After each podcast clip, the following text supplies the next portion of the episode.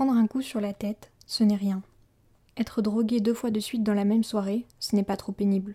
Mais sortir prendre l'air et se retrouver dans une chambre inconnue, avec une femme, tous les deux dans le costume d'Adam et Ève, ça commence à être un peu fort.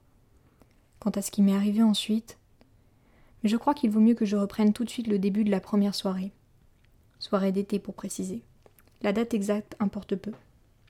Eh bien, je ne sais pas pourquoi j'avais envie de sortir le soir.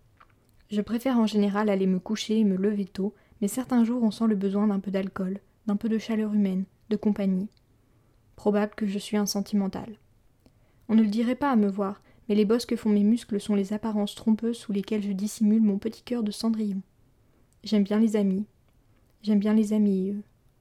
Je n'ai jamais manqué ni des unes ni des autres, et de temps en temps je remercie en moi-même mes parents du physique qu'ils m'ont donné.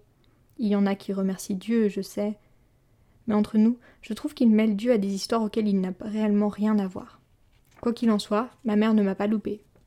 Mon père non plus. Après tout, il y est aussi pour quelque chose.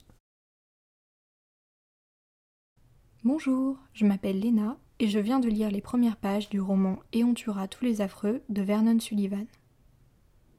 Vernon Sullivan n'est autre que le pseudonyme de Boris Vian, auteur prolifique et aux multiples casquettes.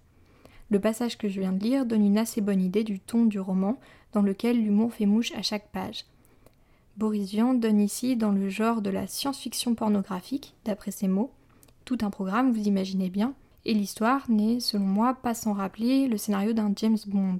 En tout cas, cet assez court roman peut facilement se lire d'une traite, tant l'imagination débridée de Boris Vian est réjouissante et emporte facilement le lecteur.